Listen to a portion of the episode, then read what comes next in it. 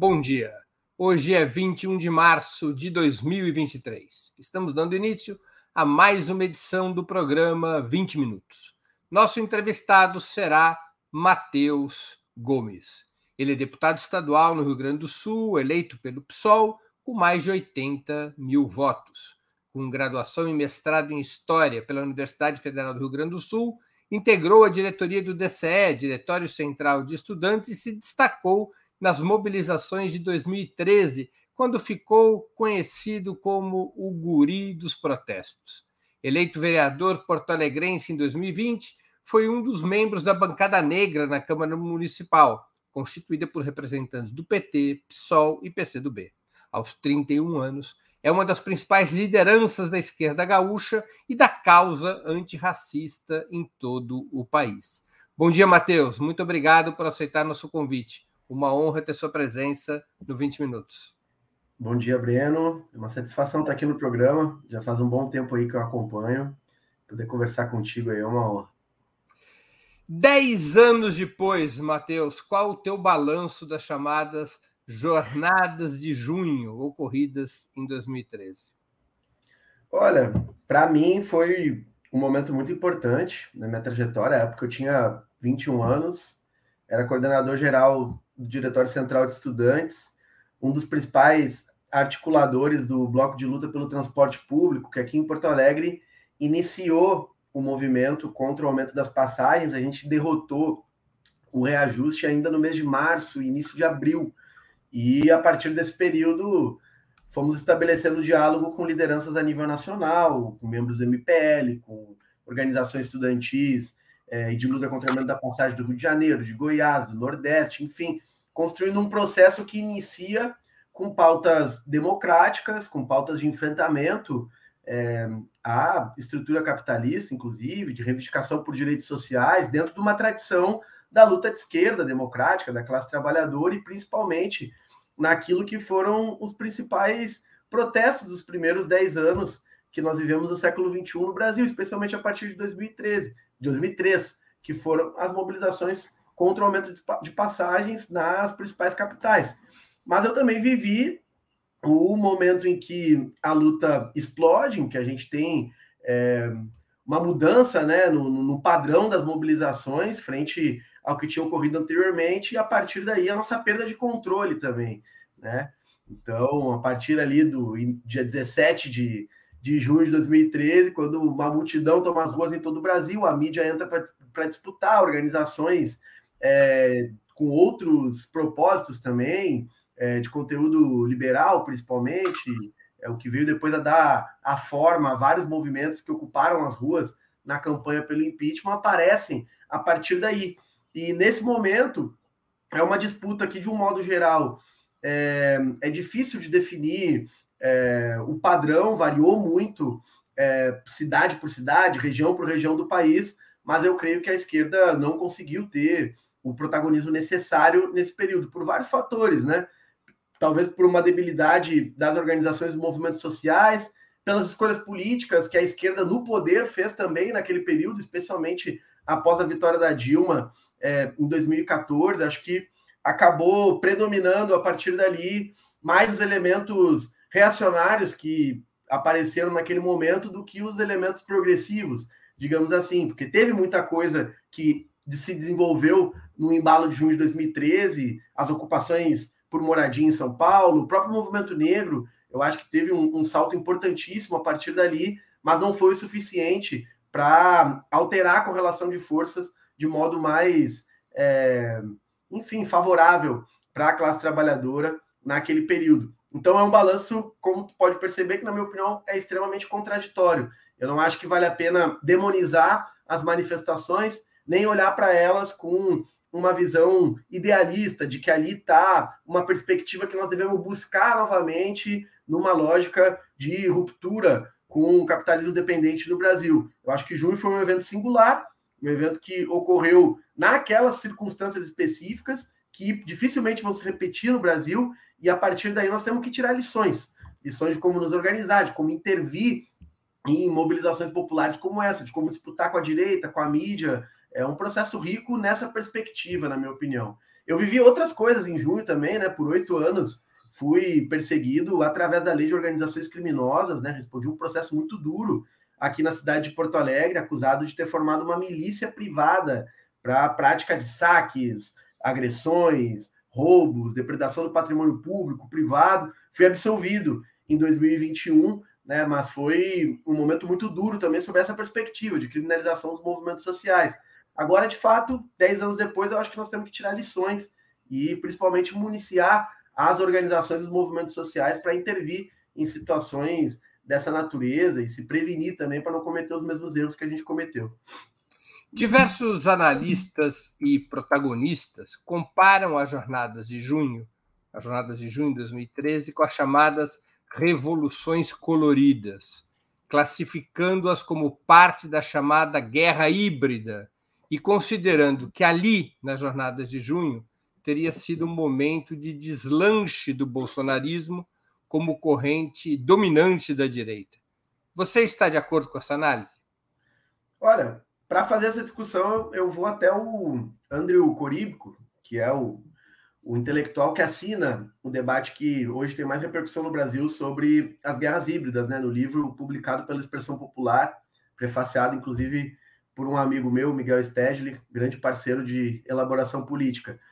É, o, o Coríbico escreve algumas coisas sobre o Brasil e o tema das revoluções coloridas.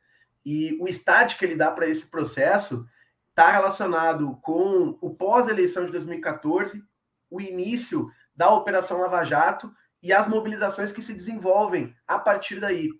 Eu não creio que junho de 2013 possa ser é, incluído nesse bojo, porque o princípio daquela mobilização foi construído por organizações que a esquerda brasileira construiu ao longo dos últimos períodos. DCEs, Diretórios Centrais de Estudantes, em São Paulo, acompanhava muito de perto o que acontecia. A linha de frente dos protestos era formada por MPL, MTST, DCE da USP, Sindicato dos Metroviários de São Paulo, ou seja, num primeiro momento das mobilizações, prima um elemento de composição social é, de trabalhadores, estudantes, de organizações de esquerda com outro projeto político, que não tem como ser incluído dentro da estratégia das guerras híbridas. A partir daí se dá uma disputa política nas ruas, porque a direita brasileira ela já estava se mobilizando há bastante tempo. Isso é um elemento importante que muitas vezes não é levado em conta nas análises. No mínimo desde 2007, já no enfrentamento direto ao segundo governo Lula, a direita brasileira testava a possibilidade de mobilizações de rua. Isso é um fato também. A partir de 2011, isso acontece com mais frequência.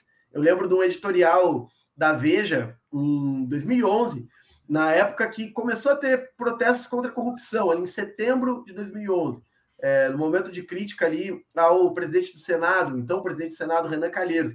E a Veja escreveu o seguinte: está na hora da primavera brasileira. 2011, isso, certo? Então a disputa nas ruas ela já estava colocada desde um período anterior e não era um elemento de debate da esquerda, não era um elemento muito observado pelos nossos intelectuais é, e pelas organizações políticas que atuavam ali, né? 2013 é um momento de oportunidade política para disputa de diferentes setores. Eu acho que não estava determinada é, toda a conjuntura que abriria o processo do golpe e a onda reacionária que a gente viu a partir daí, no período das mobilizações. Tanto é que nós vencemos a eleição em 2014. Né? Isso é um elemento importante.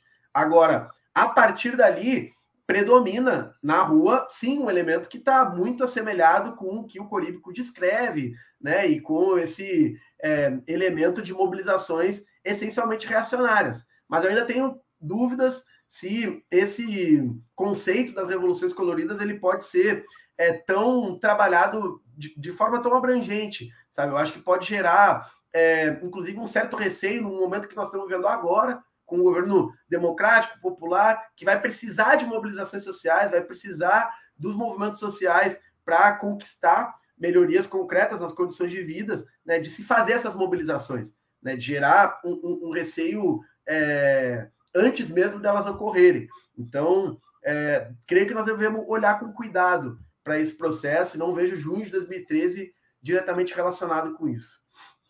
De alguma maneira, as jornadas de junho estimularam a visibilidade e o protagonismo tanto dos movimentos antirracistas quanto das lutas feministas, na tua opinião? Eu creio que sim. Eu acho que das grandes, dos grandes ciclos de mobilização que nós vivemos no Brasil nas últimas décadas, se a gente for observar o movimento pelas diretas é, e a luta contra a ditadura, posteriormente é, o Fora Collor e junho de 2013, todo o processo que ele abarca, né, é, nós vamos ver uma participação de negras e negros diferenciada nesse processo. Isso tem a ver com o processo político que o Brasil vivia, porque as conquistas maiores da comunidade negra ocorreram exatamente nessa quadra histórica que nós estamos vivenciando.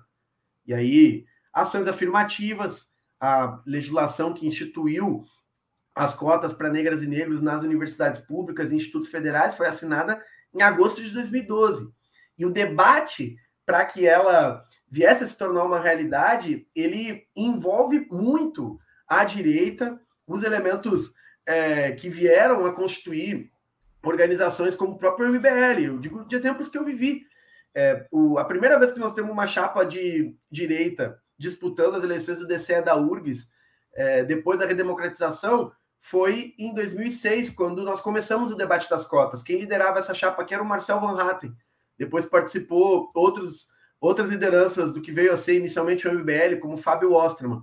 E, essencialmente, eles se mobilizavam contra a nossa luta é, antirracista, mas também contra todo o projeto político que o Lula desenvolvia nas universidades naquele momento.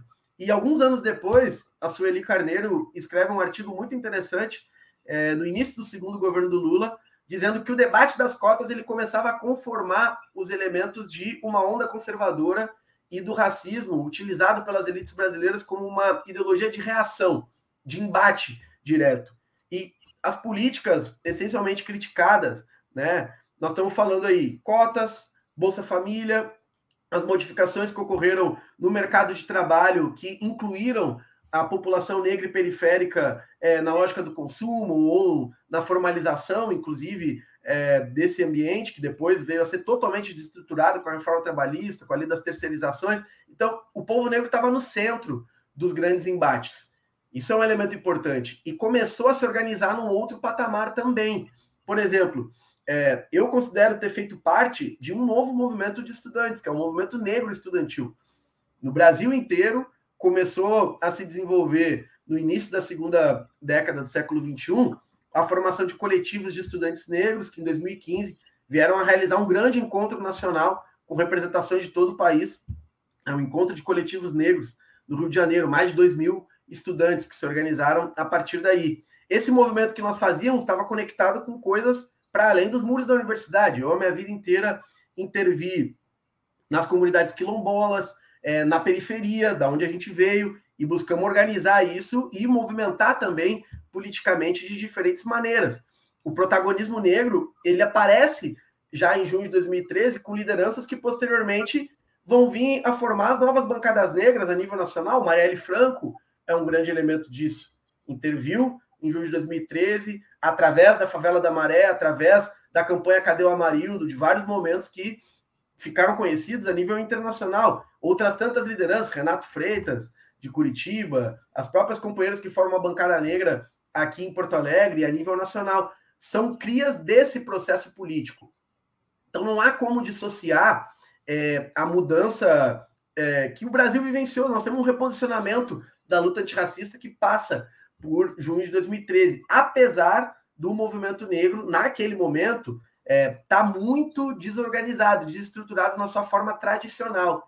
E aí tem vários elementos de crítica. Recentemente, é, o Edson Cardoso, que foi chefe de gabinete de, de Florestan Fernandes, um grande intelectual e militante negro, publicou uma série de artigos é, que, que criticavam, naquele contexto, a adaptação do movimento negro à institucionalidade. Isso era um fato também, mas novas formas de organização estavam acontecendo. Então, não há como dissociar esse momento de 2015 nós ter tido uma das maiores marchas a Brasília do movimento negro, a Marcha de Mulheres Negras, ou o surgimento a partir daí de vários movimentos a nível local, de uma reorganização política nas nossas comunidades. Eu creio que é a partir daí que a gente conecta o junho de 2013, os elementos da reação conservadora e também do que veio a surgir a partir daí como forma de organização política, através de lideranças e de novos movimentos.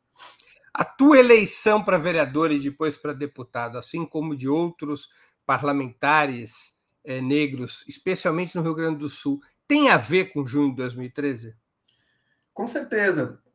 Eu, muito provavelmente, tinha alguma chance eleitoral ali em 2016 já, é, que foi a eleição municipal pós 2013, mas eu acabei não disputando aquela eleição porque era militante do PSTU e naquele ano nós decidimos sair do partido por uma série de discussões é, do ponto de vista teórico a nível internacional, mas também pela conjuntura nacional, né? O partido não se posicionou corretamente contra o golpe e todo o processo que se abriu. Então nós fomos para o PSOL naquele momento. Eu fui um dos fundadores do Mais depois da Resistência, né? E não disputamos a eleição em 2016. Mas digo isso porque é, já tinha participado das eleições em 2014, já com essa figura né, do guri dos protestos, de uma referência política na cidade, e fiz uma votação ampla. Por que, que você ganhou esse apelido?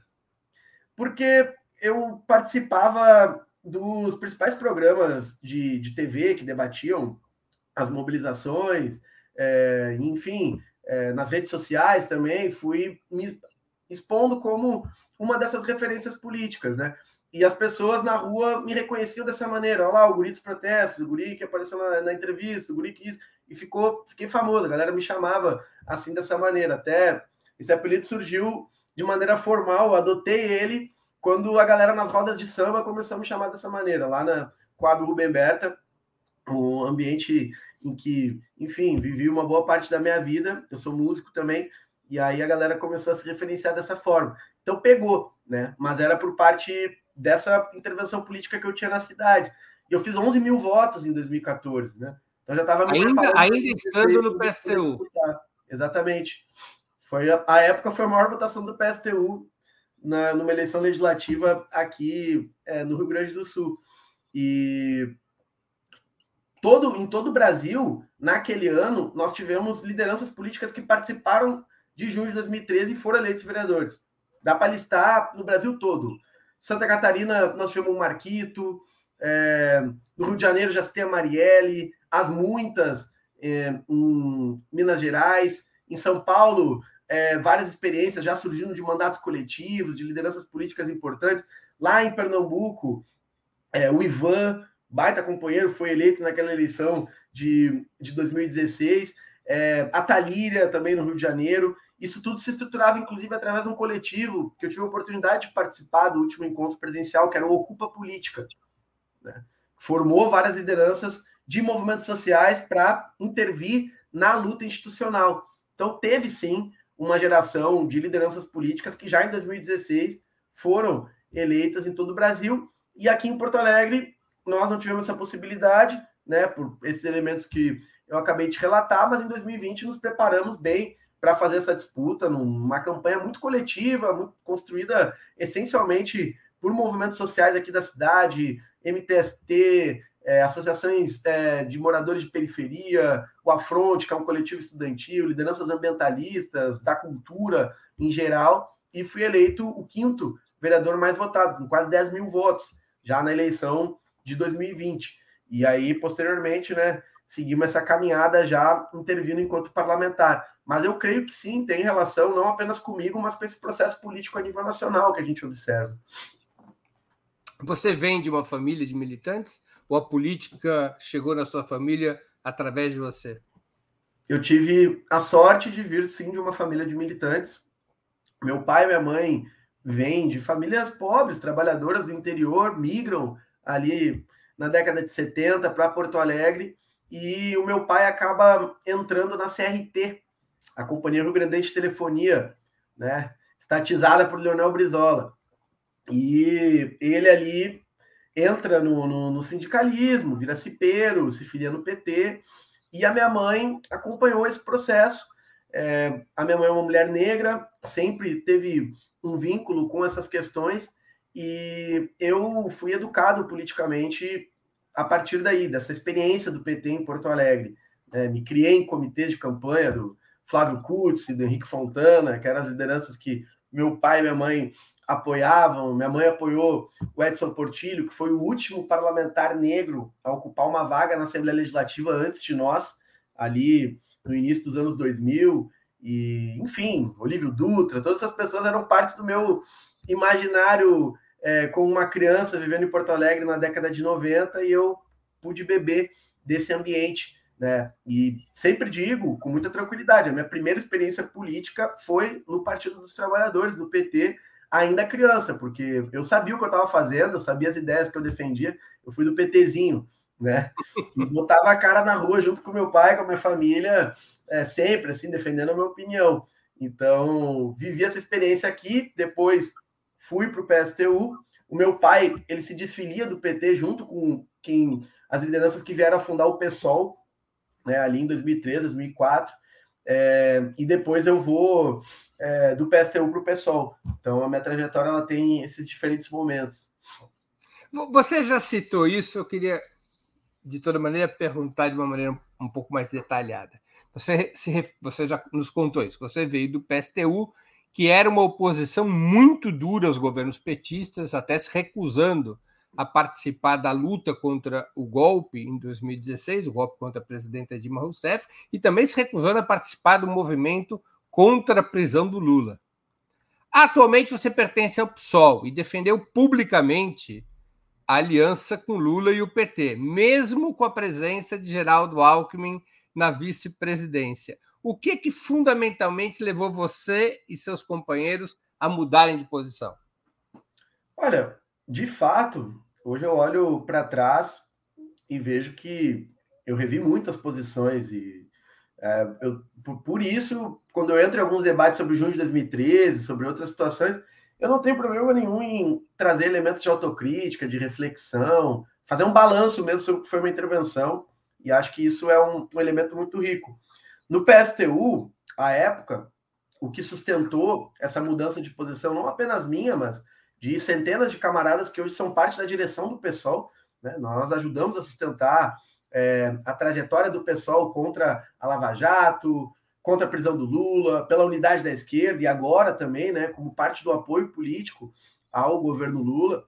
O que, o que explica isso é uma discussão muito aprofundada sobre a situação da luta de classe nos últimos 30, 40 anos, não apenas no Brasil, mas a nível internacional. Você sabe que o PSTU, como um partido de origem no trotskismo, sustenta até hoje uma posição de que a queda do Muro de Berlim foi um elemento progressivo, foi uma vitória política das massas trabalhadoras a nível internacional. Nós rompemos profundamente com, com essa visão. Na nossa opinião, desde o início da década de 90, né, nós vivemos é, muitas dificuldades na luta de classe a nível inter, internacional por conta dessa ofensiva de restauração do capitalismo aonde se iniciaram experiências de transição socialista. E a partir daí a ofensiva neoliberal, é, o retrocessos nas condições de vida concreta da classe trabalhadora na América Latina e em diversos lugares do mundo, criou mais dificuldades, inclusive, para que a gente possa apontar o nosso horizonte de transformação. E nesse sentido, nós precisamos rever uma série de táticas, desde o ponto de vista da construção partidária, né? E aí pensar o pessoal hoje como esse ambiente em que se produz uma alternativa anticapitalista, antirracista, ecossocialista, que é uma ideia que nós temos trabalhado é muito no último período do ponto de vista teórico, e se renova a esquerda brasileira através da juventude, de novos movimentos da classe trabalhadora. Isso foi um elemento importantíssimo. Avaliar através dessa perspectiva os sentidos dos elementos de onda reacionária que apareceram não apenas no Brasil, mas a nível internacional também, para redefinir as nossas táticas e relações com os velhos partidos da esquerda, no Brasil o PT, que a gente se refere dessa forma, né, porque ele concentra a história mesmo dos que vieram a, a romper com ele depois de construir outras alternativas, né? Então tudo isso parte de uma discussão muito aprofundada e por isso nos deu muita segurança de fazer esses movimentos. Eu sei que tu conversa muito com o Valério Arcari, que é um amigo, um, um dirigente da nossa organização, e creio que também deve perceber esses elementos. Nós fizemos um movimento que foi brusco, de é, rever posições, mas seguro por está alicerçado num debate coletivo, numa discussão teórica que, bom, nos permite hoje se relacionar e debater com o conjunto da esquerda também, através dessa perspectiva. Qual é o teu balanço desses primeiros 80 dias do governo Lula? Olha, o elemento central ainda, na minha opinião, é a tentativa golpista do 8 de janeiro, porque ela aponta o sentido, o signo da luta de classe no Brasil é, no próximo período. Nós derrotamos eleitoralmente o bolsonarismo, mas ainda não conseguimos é, colocar ele no devido lugar na sociedade. Né? Veja as últimas pesquisas que saíram e que a maioria da população brasileira acha que é errado que o Bolsonaro deva é, ser preso, responder judicialmente pelas situações que aconteceram. Então, ainda há uma preservação política e ideológica do que representa não apenas a figura de, do Bolsonaro, mas do bolsonarismo. E essa é a grande batalha que nós vamos ter que fazer daqui para frente. E o governo, ao meu ver, está tendo medidas importantes nesse sentido, porque não se desestrutura o fascismo sem é, reverter as condições concretas em que ele se desenvolve. Ao longo da história, é, o fascismo sempre surge em momentos de crise aprofundada, econômica, social, ecológica, enfim, e essas são as condições que nós temos no Brasil nesse momento. Então, é preciso ter medidas que vão diretamente é, no âmago da questão. E eu acho que o Lula está tentando fazer isso com a reposição de uma série de direitos sociais, mais médicos, é, política para moradia. É, acho que os temas aí que a gente precisa avançar daqui para frente tem a ver com é, o mundo do trabalho. Passei o dia ontem com o ministro Luiz Marinho, daqui a pouco encontro ele novamente e discutir diretamente com ele a necessidade de a gente rever a lei das terceirizações, a reforma trabalhista, que eu não acho que são apenas pontos dela que precisam ser revogados, eu acho que o conjunto do que ela representou tem que ser revista, até pelo momento em que ela foi instaurada, né, pós-golpe, já sobre o governo Temer, num Congresso é, sem legitimidade para intervir sobre essas questões. Nós temos que avançar aí para conseguir ganhar novamente a maioria da classe trabalhadora para uma perspectiva democrática, né, de, enfim, é, mínimas condições da gente retomar os direitos sociais no nosso país. Então, esse é o grande desafio, e eu acho que o Lula, até o momento, está se comportando bem. Cabe a ele, nesse momento, e a nós, enquanto movimentos sociais, é, conseguir ampliar essa disputa política na base. Acho que o nosso grande trabalho nesse momento, mesmo eu como parlamentar, que é uma frente de luta específica, mas que precisa estar conectada com o movimento de massas, é reconstruir uma maioria social nos territórios, na periferia, nos locais de trabalho, para sustentar um movimento de massas que é a única saída para a gente repor esses direitos. Acho que a burguesia brasileira ela já deu as suas demonstrações de que não está disposta a aceitar tranquilamente a revogação de uma reforma trabalhista, por exemplo, ou do PPI, que segue aí sufocando a política de preço da Petrobras. Então nós temos que enxergar os desafios através dessa perspectiva.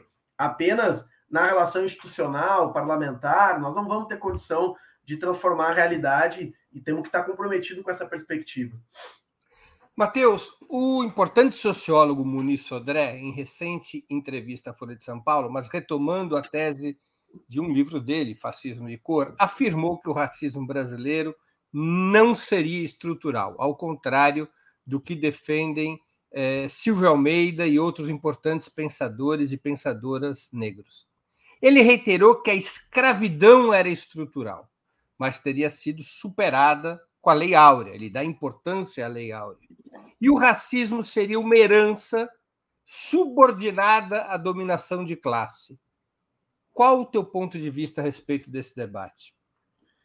Primeiramente, eu quero saudar o debate, porque acho que a crítica que o Muniz Sodré fez na entrevista à Folha de São Paulo é de alto nível Espero poder ler o livro dele em breve.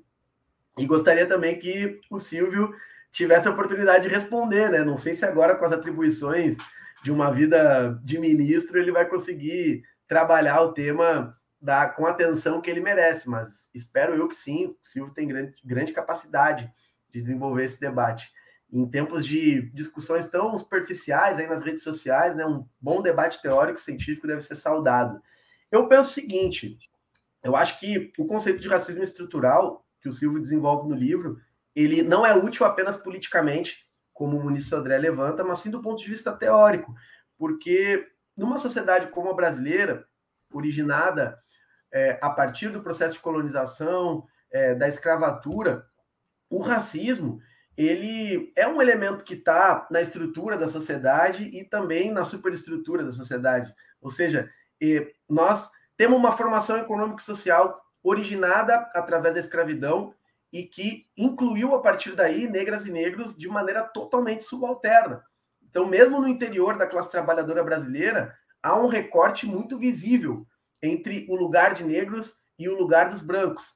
E as instituições que surgiram a partir daí, o que não estaria, digamos assim, é, incluído nessa estrutura, como o ministro André tenta desenvolver, né, pelo menos na entrevista, obviamente, não li o livro, elas também têm esse componente. O judiciário, a polícia, as forças armadas, é, toda a estrutura educacional brasileira, é, a cultura em geral do nosso país, tudo está ali conectado com a lógica do racismo. Então, é, o Franz Fanon tinha um debate, fez um debate muito interessante sobre isso no livro Condenados da Terra. Ele chega a dizer, inclusive, né, que em sociedades, no caso, ele analisava é, o mundo colonial como um todo, mas especificamente a Argélia, eu acho que é uma análise que cabe a nós também, é, por ter essa natureza, né? É, há uma simbiose entre aspecto, os aspectos do racismo e da colonização em ambos os elementos. E aí estou usando a terminologia marxista, né, de estrutura e superestrutura, para fugir desse debate, né? Porque acho que está colocado sim esses aspectos no conjunto da nossa sociedade. E eu senti falta, em certa medida, é, ao menos na, na, na entrevista também, é, uma análise, primeiro, do racismo brasileira, porque esse é um elemento, o racismo no Brasil sempre foi dissimulado, o mito da democracia racial, na minha opinião, foi a ideologia que a burguesia brasileira elaborou, obviamente associada também com todo o movimento internacional, mais potente em todo o século XX, porque ela serviu como um elemento capaz de impedir que houvessem rebeliões sociais no nosso país, como em vários outros países do Caribe, nos Estados Unidos, no continente africano, pautadas na questão racial no lugar de negras e negros, buscando não apenas uma ascensão social na sociedade, mas autodeterminação, autonomia política. O mito da democracia racial conseguiu fazer isso ao longo do século XX. Ao meu ver, nesse momento, há um curto-circuito do mito da democracia racial no Brasil. Essa ideia não consegue mais ser sustentada como antes. E se você observar o que o Bolsonaro fez no último período, ele tentou reavivar o mito da democracia racial. Quando ele dizia Brasil acima de tudo, era também acima da raça, né? Era também acima de vários elementos que submergiram no debate público no último período, mas especialmente da questão racial. O racismo no Brasil foi reconhecido há pouquíssimo tempo, institucionalmente. O primeiro presidente a fazer isso foi Fernando Henrique Cardoso, e uma maioria negra autodeclarada no Brasil se formou apenas em 2010 no censo do IBGE. Então veja como é um elemento muito recente da formação da consciência da nossa população. E a autoafirmação sempre foi trabalhada pelo movimento negro como um elemento político. Então há um curto-circuito, a meu ver, do mito da democracia racial que não foi reconstituído nesses quatro anos de bolsonarismo, por mais que ele tenha tentado muito. Então, eu tô curioso para ler o livro do, do Muniz Sodré, até pelo título, né, O Fascismo da Cor, é, apesar de achar que o racismo ele deve ser compreendido como um elemento que está conectado com os diferentes âmbitos da estrutura de classe no Brasil, seja da formação econômica e social, seja das suas instituições, é, das ideologias que a elite brasileira, é, a burguesia brasileira, instituiu também no último período. Então, é, interconectado em ambos, em ambos os, os aspectos, ao meu ver. Para quem é, tiver interesse em ler o livro, o livro chama Fascismo da Cor, está sendo lançado pela editora Vozes, de autoria do professor e sociólogo Muniz Sodré. Então fica aí a dica de leitura para quem tiver interesse em acompanhar esse debate. Matheus, como é, que é, como é ser um deputado negro de esquerda em um dos estados mais racistas e atualmente um dos mais reacionários do país? É difícil, é difícil. Agora estou iniciando uma nova experiência a nível estadual, né? Como deputado, tive a honra de ser o quinto deputado estadual mais votado em todo o Rio Grande do Sul, mais votado de Porto Alegre. E isso nos deu muita força para seguir, porque os dois anos da Câmara de Vereadores foram marcados por conflitos que envolveram a questão racial do primeiro ao último dia. No início, a gente começa o nosso mandato levando ao ambiente parlamentar um protesto que a comunidade negra gaúcha faz há mais de 50 anos contra o hino do Rio Grande do Sul, uma estrofe específica que afirma que povo que não tem virtude acaba por ser escravo. Nós levamos esse protesto ao ambiente parlamentar e isso já desatou uma reação direta que desde repreensões ali dentro que nós rebatemos do ponto de vista político até outras questões mais complicadas, como ameaças de morte, né? e tentativas de nos silenciar através da violência. Na sequência dos nossos mandatos, nós sofremos, é, eu individualmente, no mínimo 10 ameaças de morte, certo?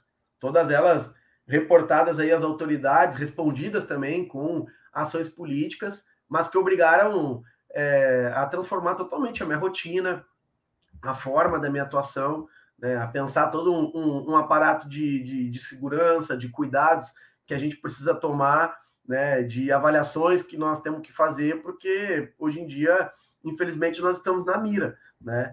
Foram identificados alguns dos grupos que agiram contra a gente nesse âmbito, de organizações neonazistas, de grupos vinculados diretamente com organizações bolsonaristas também, aqui no Rio Grande do Sul, há uma série de investigações em aberto, mas isso acho que retrata bem o contexto, né, do que a gente enfrentou aqui, certo? É, há uma, por um lado, eu, eu acho que há um racismo diferente no Rio Grande do Sul, porque é um estado de minoria negra, é um estado com uma formação econômica, social e histórica muito diferente de outros lugares do Brasil, né, marcado fortemente é, pela imigração europeia, que, enfim, é, criou uma ideia até para o Brasil de que não há negros no Rio Grande do Sul. Né? Eu viajo pelo país para fazer discussões políticas e se eu chego no Nordeste, no Norte do país, já aconteceu comigo de as pessoas dizerem, como assim? Você é do Rio Grande do Sul? Achei que lá não tinha pessoas negras. Essa é a visão que é transmitida. Nós estamos rompendo. Só, só, pensa assim quem não acompanha o futebol gaúcho. Pô. Pois é, obviamente. Mas isso acontece, tá? E acontece também das pessoas chegarem aqui de outros lugares, descer no centro de Porto Alegre e se assustar com a quantidade de pessoas negras que, que vivem aqui. Né? Então, culturalmente, isso é muito marcado. Né? Agora, a gente está rompendo com essa ideia, porque se há essa intensidade do racismo, por outro lado, também sempre é, houve uma forte organização negra no estado do Rio Grande do Sul.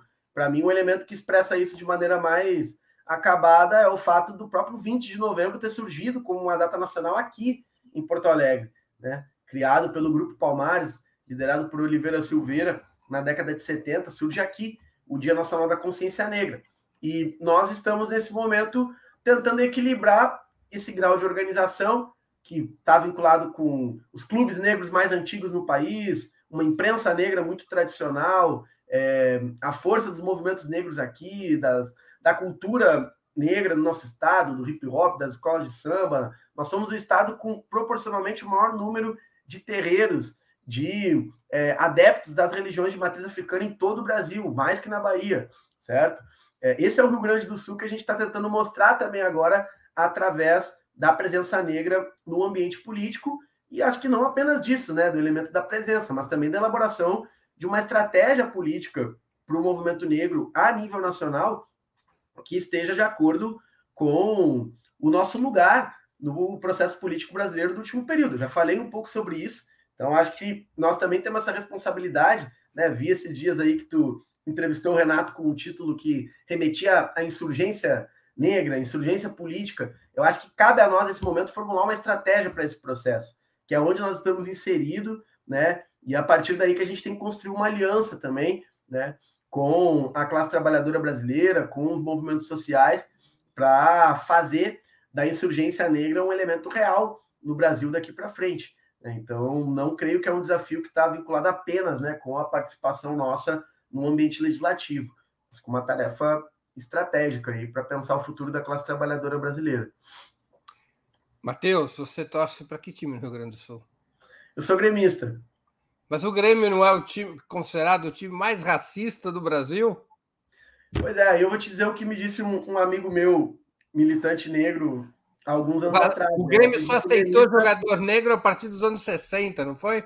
Com não, não, foi um pouco antes. Foi um pouco antes. Mas eu aprendi a ser gremista antes de entender a, a, como que se desenvolveu a história do nosso estado, a história desse clube. E, enfim, hoje não é não apenas eu, né? São muitos torcedores, inclusive o Gilberto Gil. Agora a gente tenta fazer esse embate aí no, no é, campo futebol. Né? O futebol tem uma coisa curiosa, né? A gente muda de partido, a gente desfaz casamento, a gente perde amizade, mas a gente não muda de clube de futebol. Pois é. É, é uma, uma, coisa doida isso aí. Tem que ser explicado isso, porque tudo não, muda na vida. Eu, menos eu tenho uma história que meus amigos sabem disso aqui, o pessoal conhece. Eu nasci em Colorado. Toda a minha família. Aí. Pessoal, um dia, não é do Sul, Colorado é quem torce para o Internacional. Exato. Aí quando eu tinha quatro anos, o Grêmio estava ganhando tudo ali na década de 90 com o Filipão e tal. O meu pai perguntou para mim se eu não queria virar gremista. E, pô, imagina, meu pai, Colorado, autoridade, né? Me deu essa chance e eu acabei virando. E aí ele teve que, que, que lidar com isso, porque eu gosto muito de futebol, frequentei estádio minha vida inteira, fui de torcida organizada, vivi e vivo até hoje essa cultura, né? Como gremista que se posiciona abertamente contra esses elementos. Só para te dizer uma expressão disso, o Grêmio foi um dos times punidos, né, por racismo, lá em 2014, eliminado da Copa do Brasil. À época, eu estava concorrendo nas eleições, foi no meio do período eleitoral. Eu fiz um programa de TV, não para defender diretamente a punição ao Grêmio, mas contra o racismo no futebol, na época. E me posicionei sobre o tema diretamente falando o que acontecia. Então, não tenho, obviamente, nenhum problema em comprar essas polêmicas. Ano passado, é, tive abertamente também discutindo todas as situações que o técnico Roger Machado viveu dentro do Grêmio, é, que foram bizarras também, né? Porque ele se posicionou contra o racismo, foi execrado. O Renato assumiu um dia depois, defendeu o Bolsonaro, não aconteceu nada. Então, são elementos aí que a gente precisa discutir, né? É verdade. Matheus, nós estamos chegando ao fim da nossa conversa e eu queria te fazer duas perguntas que eu sempre faço aos nossos convidados e convidadas antes claro. das despedidas. A primeira, qual livro você gostaria de sugerir aos nossos espectadores? A segunda, qual filme ou série poderia indicar a quem nos acompanha? Pois então, eu vou indicar um livro que está de acordo aí com o tema da nossa conversa, Dialética Radical do Brasil Negro, do Clóvis Moura. Esse, para mim, é um livro essencial para entender a realidade brasileira, a nossa história, é, a luta de classe, lugar do antirracismo num projeto de emancipação da classe trabalhadora e uma estratégia socialista para o nosso país. Então, deixo essa indicação. É, e como filme, eu vou indicar o documentário recém-lançado sobre os Racionais MCs, porque eu acho que eles estão inseridos nessa mesma lógica também. É, eu vi esse filme exatamente no dia que ele saiu, fiquei profundamente tocado, emocionado. Para quem é da minha geração, sabe a importância dos Racionais para nossa autoafirmação como pessoas negras, para a construção da cultura, da identidade é, do negro e do jovem de periferia a nível nacional. E também nesse texto, nesse filme, vocês vão perceber como eles retratam pela vida, pela experiência e pelas reflexões também as mudanças que o Brasil vivenciou durante esse período. Então, essas são as minhas indicações. Muito bem. Matheus, eu queria te agradecer muito pelo seu tempo e por essa conversa tão interessante. Muito obrigado por, no meio dessas suas tantas atividades, ter aceito o nosso convite.